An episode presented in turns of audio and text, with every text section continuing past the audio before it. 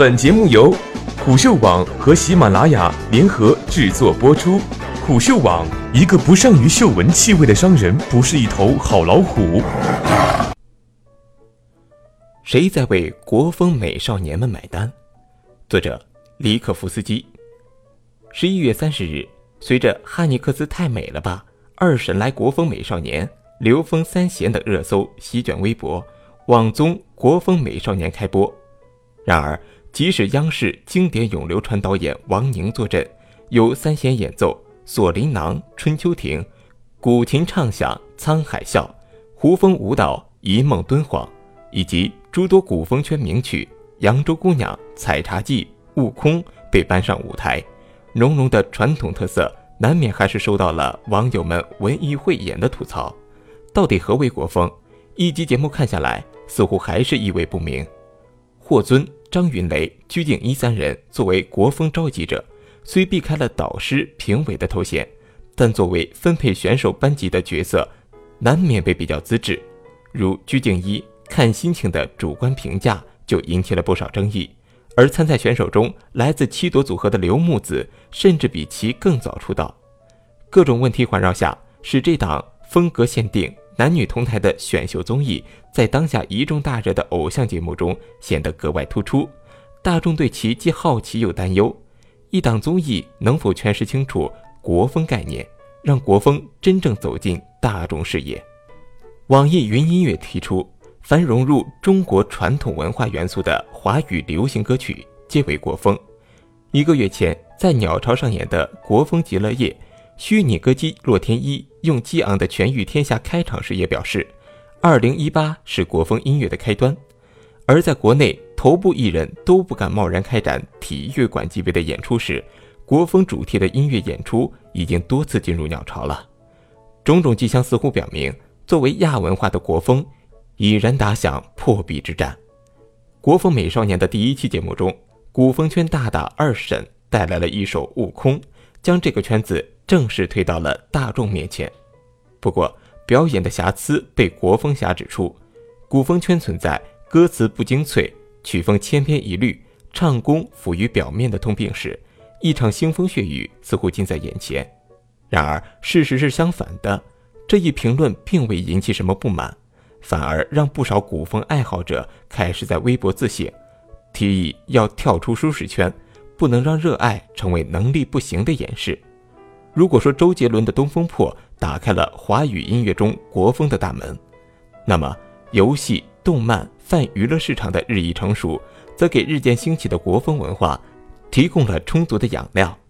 国风文化的崛起与古风圈有莫大关系。虽然古风圈的具体起源已难考究，但初期音乐爱好者们对游戏音乐、日本新世纪音乐的填词翻唱，被普遍认为是古风圈的初级生态。以《仙剑奇侠传》系列游戏为例，除在剧情、游戏内容方面有着一贯出色的表现，其游戏配乐也一直大受欢迎。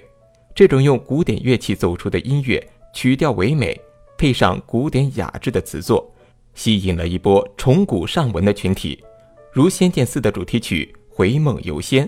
在经过网友的填词翻唱后迅速走红。一定程度上，古风圈又与 A C G 文化相辅相成。早期以影视、游戏、小说 IP 为基础创作的同人曲，占据了古风圈的半壁江山。仙剑系列同人曲《千年缘》《仙剑问情》，剑网三同人曲《战天策》《江山雪》《陆小凤传奇》同人曲《凤栖花》等歌曲推出后，在各个圈层都有拥簇。古风圈的音乐作品，歌词多化用古诗词文赋，或运用各种含有中国元素意象的语言符号进行创作。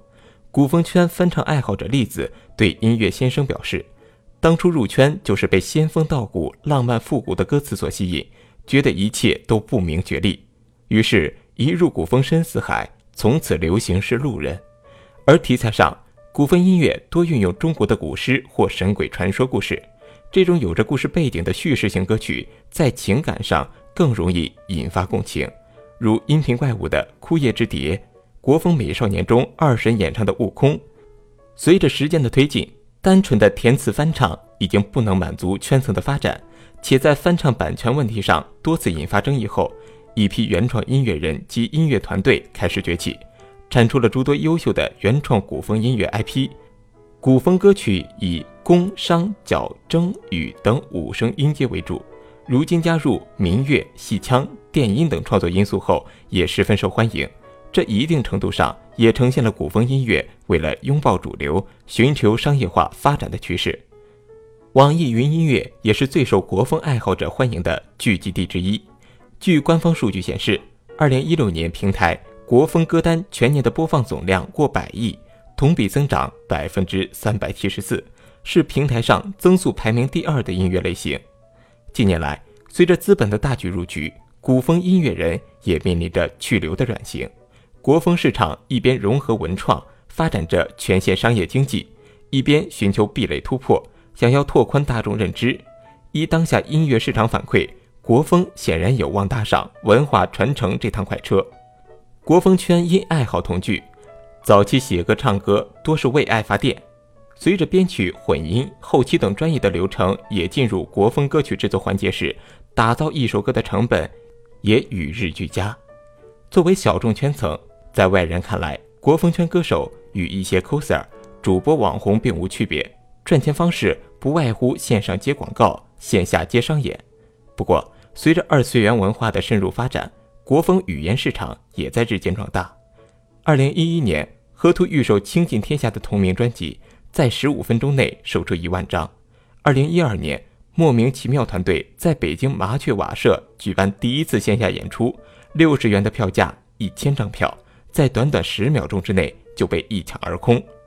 除了莫名其妙、栾凤鸣、平沙落雁、流觞曲水等古风音乐团队，也受音游市场欢迎，先后为诸多游戏、广播剧创作主题曲。但衍生业务的开展，也致使诸多古风圈音乐人在很长时间里推出的作品都诟病质量下降，以至于部分粉丝认为，对开发国风市场的过于商业化是对理想的玷污，也流失了一批初心犯。另一方面，近年来中国文化产品市场对于传统文化的诉求也日益凸显。我在故宫修文物、国家宝藏等文化类节目意外走红，中国诗词大会。经典咏流传等文化类综艺推出后，也得到了市场好评。陈瑞认为，如今这批九五后和零零后都是互联网的网生一代，